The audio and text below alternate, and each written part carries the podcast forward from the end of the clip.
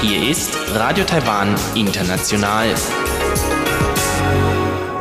Herzlich willkommen bei Radio Taiwan International aus Taipei, Taiwan. Kurz der Programmüberblick bei unser 30-minütiges Programm vom Dienstag, den 7. Januar 2020. Wie immer zuerst die Nachrichten, danach die Business News. Dort geht's um den Motorrollermarkt, speziell den E-Rollermarkt, auf dem der Hersteller Gogoro in Taiwan dominiert. Danach folgen die Schlagzeilen der Woche. Dort beschäftigen wir uns mit dem Hubschrauberabsturz, der sich letzte Woche ereignet hatte, bei der acht Militärangehörige, darunter der Generalstabschef, ihr Leben ließen. So viel für den ersten Überblick und nun zu den Nachrichten.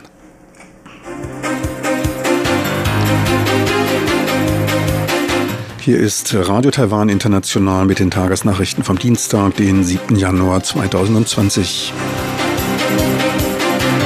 Krankheitskontrollamt gibt Reisewarnung für chinesische Stadt Wuhan aus. 19,3 Millionen Wahlberechtigte bei den Präsidentschafts- und Parlamentswahlen am Samstag. Und Präsidentin Tsai appelliert an junge Wähler. Und nun die Meldungen im Einzelnen.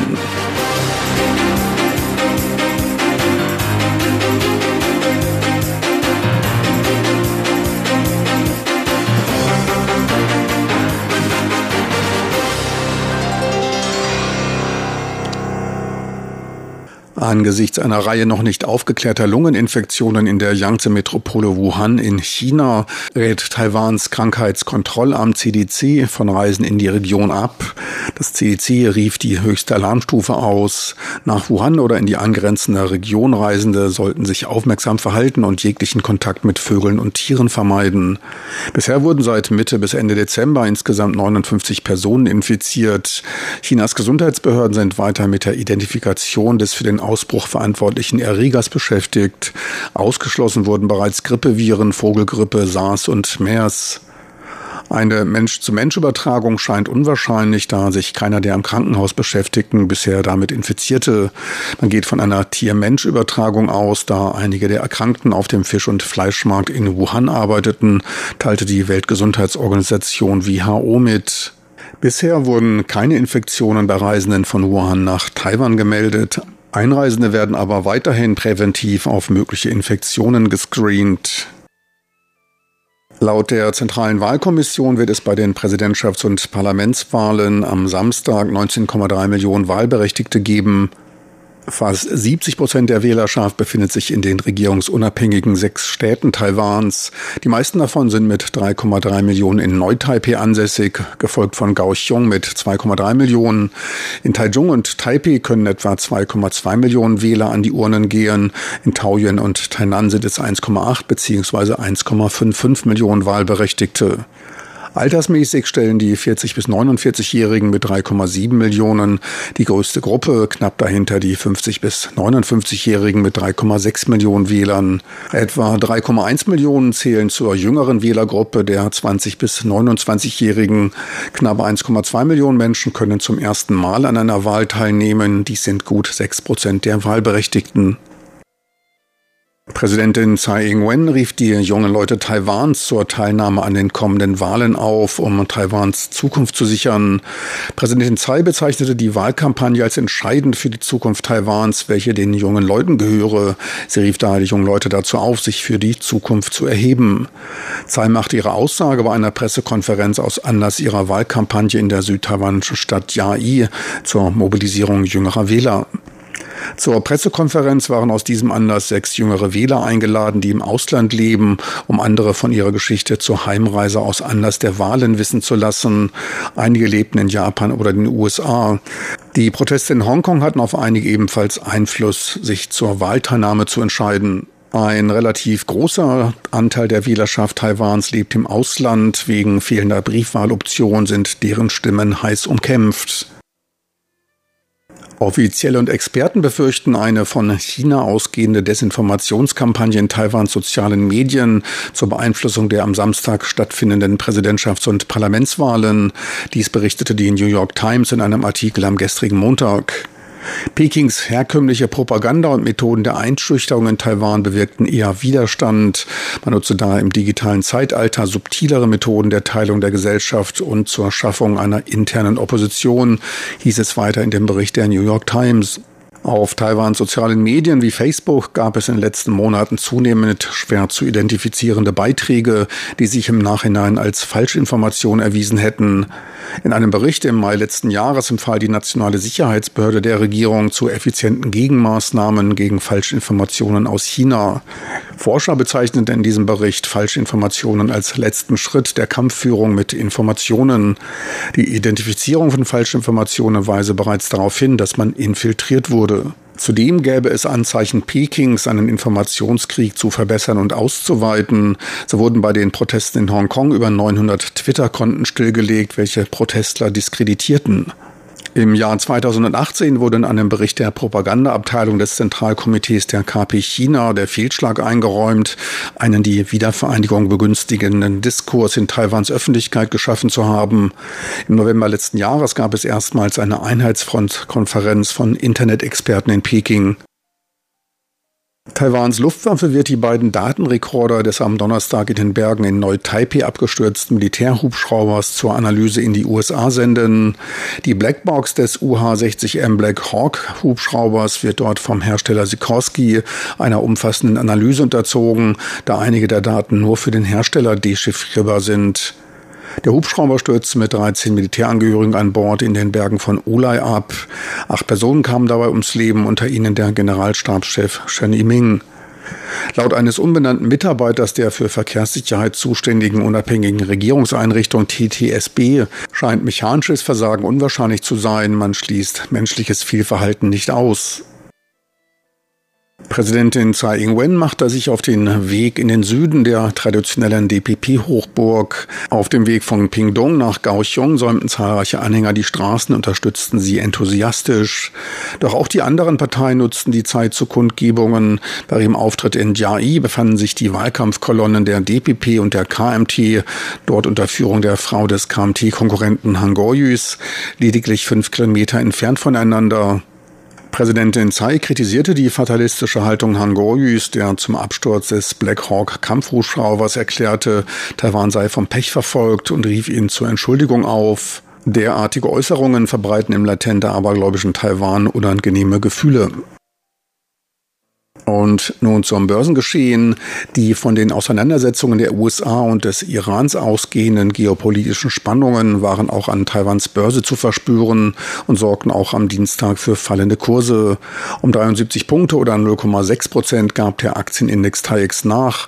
Endstand war nach starken Umsätzen von 5,8 Milliarden US-Dollar bei 1.880 Punkten. Ein kurzer Blick auf den Devisenmarkt. Der US-Dollar stand bei 30,06 Taiwan-Dollar, der Euro bei 33,61 Taiwan-Dollar. Und nun die Wettervorhersage für Mittwoch, den 8. Januar 2020.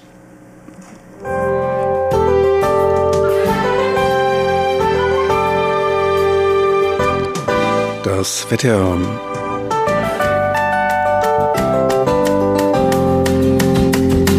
In der Nacht zum Mittwoch ist es mit Ausnahme der Ostküste meist klar und trocken bei Tiefstemperaturen zwischen 16 und 20 Grad Celsius.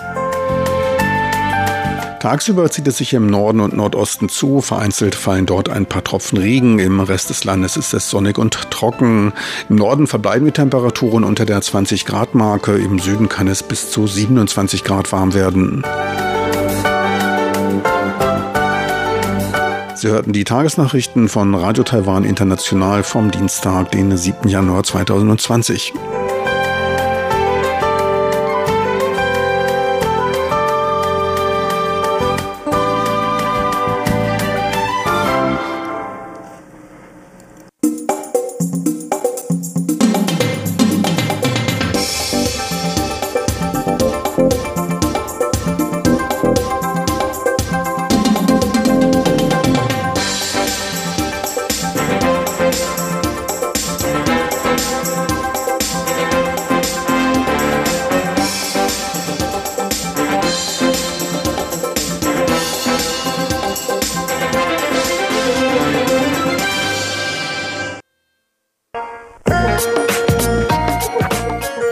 Business News mit Frank Pewitz, Neuestes aus der Welt von Wirtschaft und Konjunktur von Unternehmen und Märkten.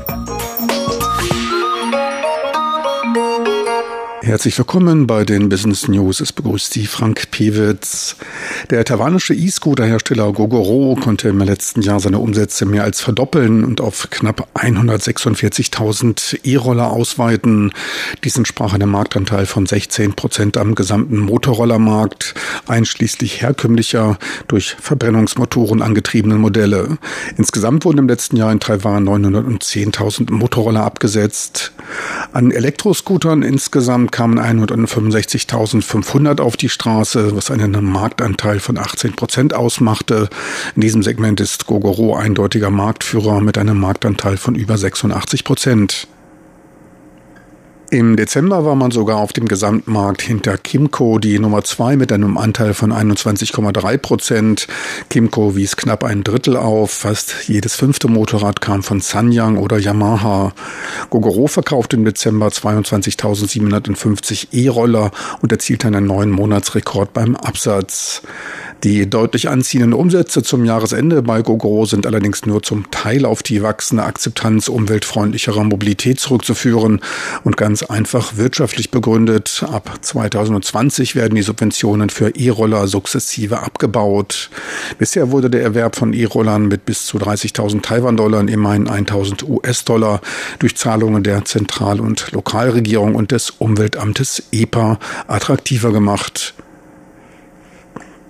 Die Zentralregierung und das EPA fahren in diesem Jahr die Subventionen um jeweils 3000 Taiwan-Dollar zurück. Dies löst natürliche Bedenken der Industrie über die Zukunft des aufblühenden E-Roller-Marktes aus. Die Regierungsseite sieht allerdings durch die starke Förderung bereits ein Produktionsvolumen erreicht, in dem Skalenerträge erzielt werden. Zur wachsenden Beliebtheit von Gogoro trugen neben den Subventionen, die gut ein Drittel des Gesamtpreises ausmachten, auch Produktverbesserungen und der Ausbau des Batterieaustauschnetzes bei. Landesweit gibt es mittlerweile 1575 Swap-Stationen. An denen tauschten im letzten Jahr 270.000 Nutzer fast 70 Millionen Mal ihre Batterie aus wurde anfangs bei der Entwicklung der ersten E-Roller noch viel über das Aufladen zu Hause oder dem Aufbau eines viel Geld verschlingenden Ladesystems nachgedacht, entschied sich Gogoro für ein eigenes Netz an Batterieaustauschstationen. Für den Kunden ist es bequemer, für das Stromnetz insgesamt auch sicherer. Zudem ist damit der absatzhemmende Faktor Ladezeit kein Thema mehr. Seine Marktpräsenz baute Gogoro auch durch eine geschickte Erweiterung bei der Nutzung seines Austauschnetzes aus. Man konnte noch weitere E-Roller-Hersteller wie Yamaha, Aeon Motor und PGO gewinnen, die auf der nun offenen Plattform von Gogoro deren Batteriemodule benutzen. Abgerundet wird das Ganze durch Mobilitätsdienstleistungen via Smartphone-App. Für das Jahr 2020 wurden weitere Modelleinführungen bekannt gegeben. Ferner bietet Gogoro mit GoShare ein Sharing-Modell an, für das sich in den ersten drei Monaten nach Einführung 400.000 Mitglieder haben registrieren lassen. Ganz allein ist man in diesem Marktsegment allerdings nicht. Auch die Wemo Corporation und Hotel Leasing bieten E-Roller-Sharing-Modelle an. Dort waren Stand Ende Oktober letzten Jahres 250.000 bzw. 210.000 Nutzer registriert. Wemo, welches seinen Dienst im dicht besiedelten bevölkerungsstarken Taipei und Neu-Taipei und im Süden in Kaohsiung betreibt, rechnet für dieses Jahr mit einem Anstieg auf 600.000 registrierte Nutzer. Für den gesamten Sharing-Markt zeigt man sich insgesamt recht optimistisch und geht für die Zukunft von 5 Millionen registrierten Personen aus. Damit hätte man dann gut ein Drittel der Rollerfahrer für sich gewonnen. Taiwan ist mit 14 Millionen Motorrollern das Land der Scooter schlechthin. Doch mal sehen, wie sich die Absatzzahlen der Roller nach der Subventionskürzung entwickeln. In einer Umfrage Ende letzten Jahres gaben gut vier von fünf Befragten an, wegen der Subventionen von einer Verbrennungsmaschine auf einen E-Roller umgestiegen zu sein. Von der Regierung Regierung wurden bisher etwa 130.000 E-Roller subventioniert. Die Business News mit Frank Pewitz, Neuestes aus der Welt von Wirtschaft und Konjunktur von Unternehmen und Märkten.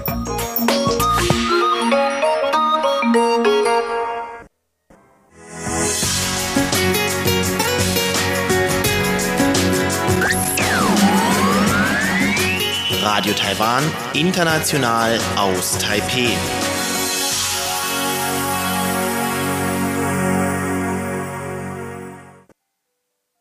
Weiter geht's nun mit den Schlagzeilen der Woche und Chubi Hui und Sebastian Hambach. Die beiden beschäftigen sich mit dem Hubschrauberabsturz, der sich in der letzten Woche hier in Taiwan ereignet hatte.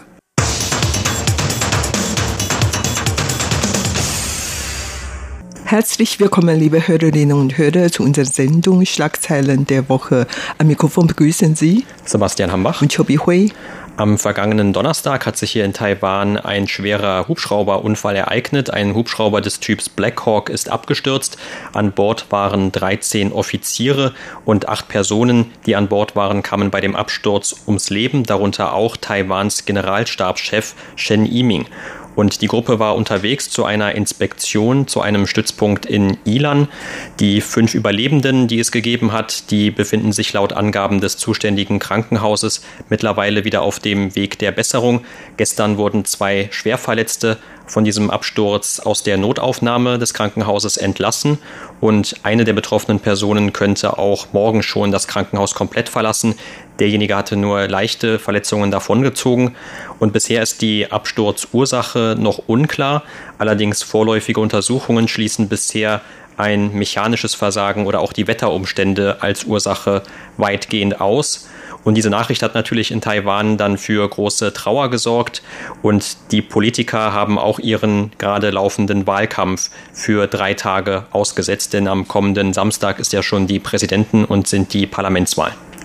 Nicht nur in Taiwan, sondern auch viele andere Länder in der Welt haben darüber berichtet und auch viele Politiker ihr Mitgefühl darüber ausgedrückt. Zum Beispiel in Deutschland in mehreren Medien haben wirklich dann darüber berichtet, nicht nur im Wort, sondern auch mehrere in Videos. Und in den USA zum Beispiel das American Institute in Taiwan hat zuerst ihre Mitgefühl geäußert und hat auch sofort bekannt gegeben, dass innerhalb von AIT in Taiwan soll die Flagge auf Halbmast gesetzt werden, genau wie das in Taiwan in alle militärischen Gelände, Basis oder Stützpunkte oder Kaserne der Fall ist. Und in anderen öffentlichen Gebäuden wird das nicht der Fall sein. Und nicht nur AIT, sondern auch das US-Verteidigungsministerium und manche US-Senaten hatten auch diese Mitgefühl bekannt gegeben. Auch der Vorsitzende des Handelskammers in Taiwan hat auch seine Mitgefühl ausgedrückt. Und nicht nur so, Japan, Deutschland, Großbritannien, Australien und Polen haben jeweils auch ihre Mitgefühl gezeigt und auch Taiwans Verbündete Verbündeten wie Haiti, Paraguay und St. Christoph und Nevis haben auch jeweils in Twitter ihre Mitgefühl ausgedrückt. Also äh, man bedauerte wirklich den Verlust dieser Militärangehörigen und vor allen Dingen der Generalstabschef Shen Yimin, der ist ein sehr beliebter Militärangehöriger und der hat früher auch in den USA studiert und ist mit den besten Noten Luftwaffe Akademie Taiwans sein Studium abgeschlossen. Also ein sehr exzellenter, guter Militär und hat auch viel studiert und so und er freut sich nicht nur in der Politik, sondern vor allen Dingen im Militär große Beliebtheit. Und der ist auch außerdem der ranghöchste Militärangehörige jetzt in Taiwan. Und sein Tod ist natürlich ein großer Verlust für Taiwan. Und in Taiwans Militärgeschichte ist er der einzige, der in so hohen Stelle noch während der Amtszeit ums Leben gekommen ist. Ja, auch sein Kollege in den USA, der Generalstabschef Mark Milley, der also auch in den USA der höchstrangige US-Militäroffizier der Armee ist, der hat auch den Angehörigen dann seine Anteilnahme zum Ausdruck gebracht und hat Shen als eine Ausnahmeführungspersönlichkeit beschrieben, als die er dann auch in Erinnerung bleiben würde und auch als jemand, der sich selbstlos für Taiwans Verteidigung und die regionale Sicherheit eingesetzt habe. Aber es wird natürlich jetzt auch dann die weitere Frage aufgeworfen, inwiefern kann ein solcher Verlust sich zum Beispiel auch auf die Verteidigung Verteidigungsfähigkeit Taiwans auswirken oder auf die nationale Sicherheit, weil es sich, wie gesagt, um sehr hochrangige Mitglieder der Streitkräfte Taiwans gehandelt hatte, die bei diesem Absturz ums Leben gegangen sind. Und die Präsidentin Tsai Ing-wen, die hatte dann im Anschluss auch gesagt, trotz der jetzigen Trauer Und man müsse Shen natürlich auch gedenken, indem man die Arbeit dann fortsetze und seine Pflicht erfülle. Aber man dürfe jetzt eben nicht nachlassen und die nationale Sicherheit dürfe also auch jetzt dann eben im Anschluss an diesen Absturz keine Lücken aufkommen lassen. Und man müsse auch genau jetzt beobachten, wie zum Beispiel das chinesische Militär reagiert. Der Verteidigungsminister Taiwans hatte dann auch im Anschluss eine Präsentation gehalten zu möglichen Veränderungen, die es da geben könnte in Zukunft oder die es gegeben hatte. Und die Präsidentin hatte dann auch den General Shen sowie weitere der verunglückten Militärangehörigen noch posthum befördert und hatte ihnen auch Ehrenauszeichnungen gegeben. Sie selbst hatte dann auch noch im Anschluss diesen Stützpunkt besucht, den eigentlich ja diese Militäroffiziere anfliegen wollten. Dabei handelt es sich eigentlich nur um eine Routineinspektion vor dem anstehenden Frühlingsfest jetzt Ende Januar. Also das sollte einfach nur ein normaler Routinebesuch werden dieser Militärangehörigen. Und die Präsidentin ist dann dorthin gereist, um auch eben ein bisschen wieder die Moral dort anzuheben nach diesem schweren Unglück. Und abgesehen von natürlich auch noch anderen Politikern der unterschiedlichen Parteien, die ebenfalls ihre Trauer zum Ausdruck gebracht haben, zum Beispiel in der Trauerhalle in dem Tri-Service General Hospital hier in Taipei. Da wurde auch den Bürgern etwas Ähnliches ermöglicht, und zwar im Taipei Gästehaus, das normalerweise nur selten für die Öffentlichkeit zugänglich ist. Und dort konnten dann auch die Bürger am vergangenen Wochenende auf einer Tafel ihre Gedanken oder ihre Anteilnahme niederschreiben. Und ein anderes Problem, was jetzt natürlich besteht, das ist, was ist mit den anderen Maschinen? Also Taiwan hatte ja im Jahr 2010 60 dieser Blackhawk-Maschinen gekauft und die wurden dann nach und nach über die vergangenen Jahre geliefert. Und es ist nämlich auch nicht der erste Unfall, sondern in 2018 im Februar, da hatte es schon mal einen tödlichen Unfall gegeben mit einer Maschine. Und damals war laut Abschlussbericht menschliches Versagen schuld. Also man hatte dann herausgefunden, dass wahrscheinlich das Training von dem Piloten nicht ausreichend war oder er wusste auch nicht genau, wie man mit Turbulenzen umgeht, die es gegeben hatte. Der Unfall ereignete sich vor der Ostküste bei der Orchideeninsel. Dabei handelte es sich um einen Rettungseinsatz. Und jetzt hat natürlich auch die Luftwaffe erst einmal angekündigt, dass die Maschinen grundsätzlich am Boden bleiben sollen, bis diese genaue Unfallursache von dem Unfall vom vergangenen Donnerstag geklärt ist.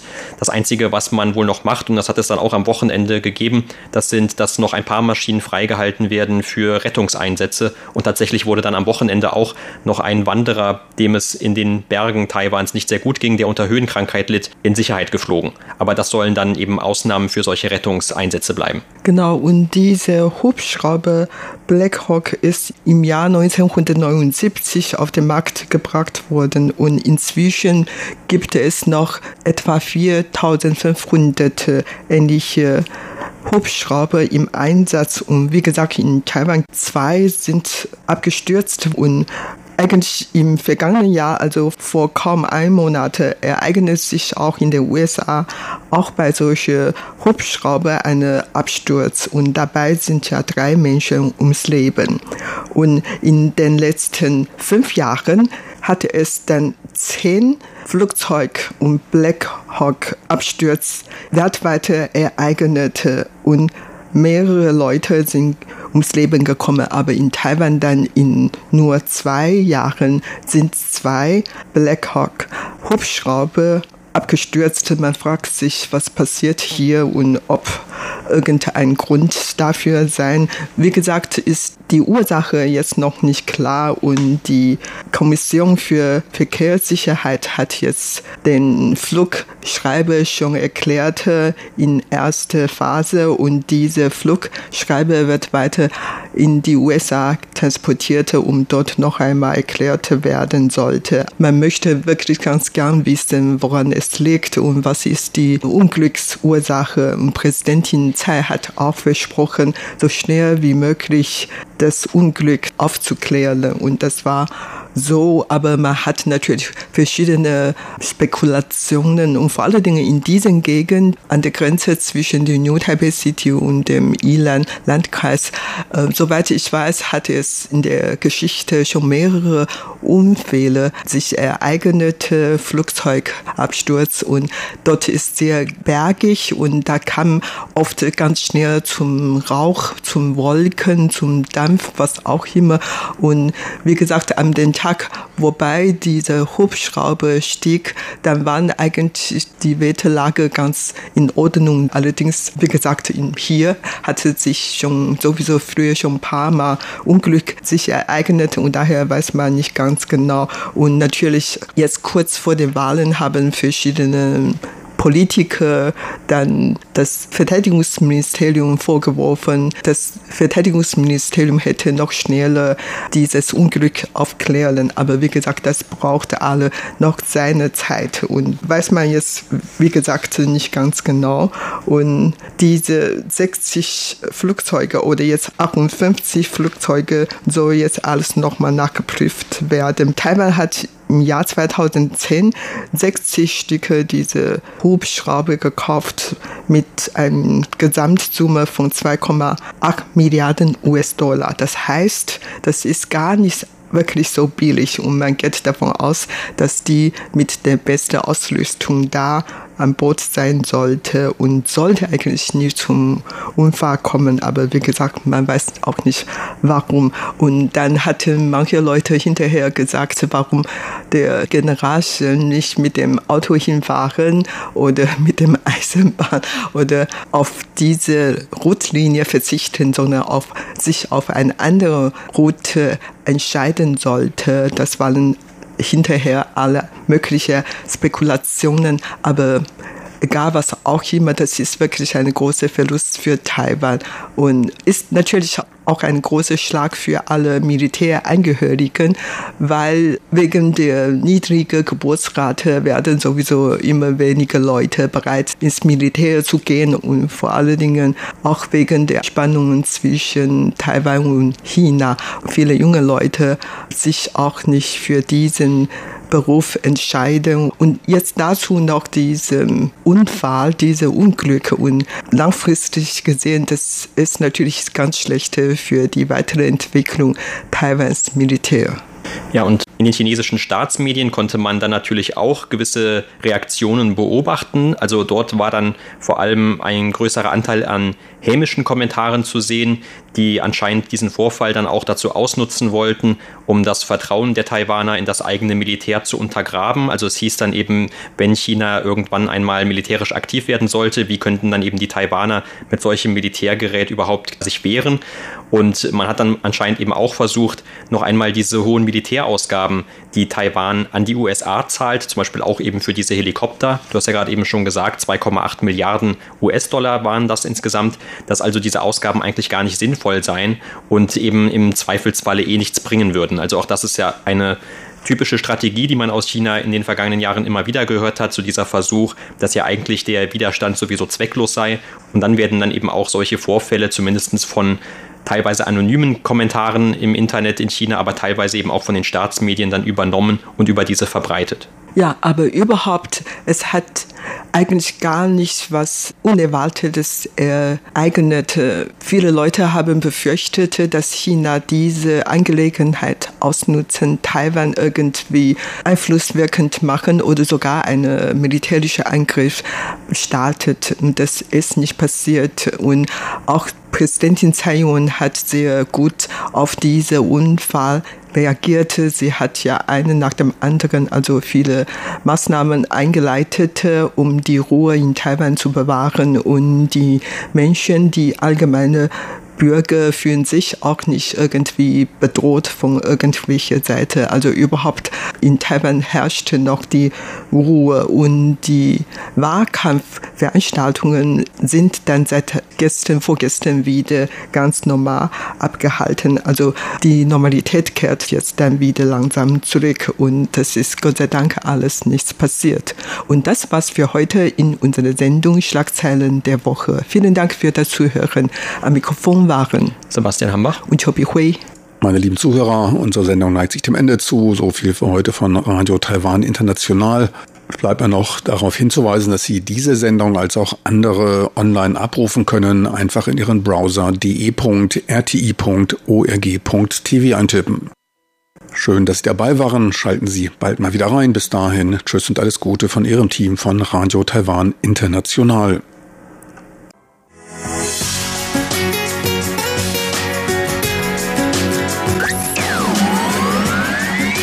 Radio Taiwan, international aus Taipeh.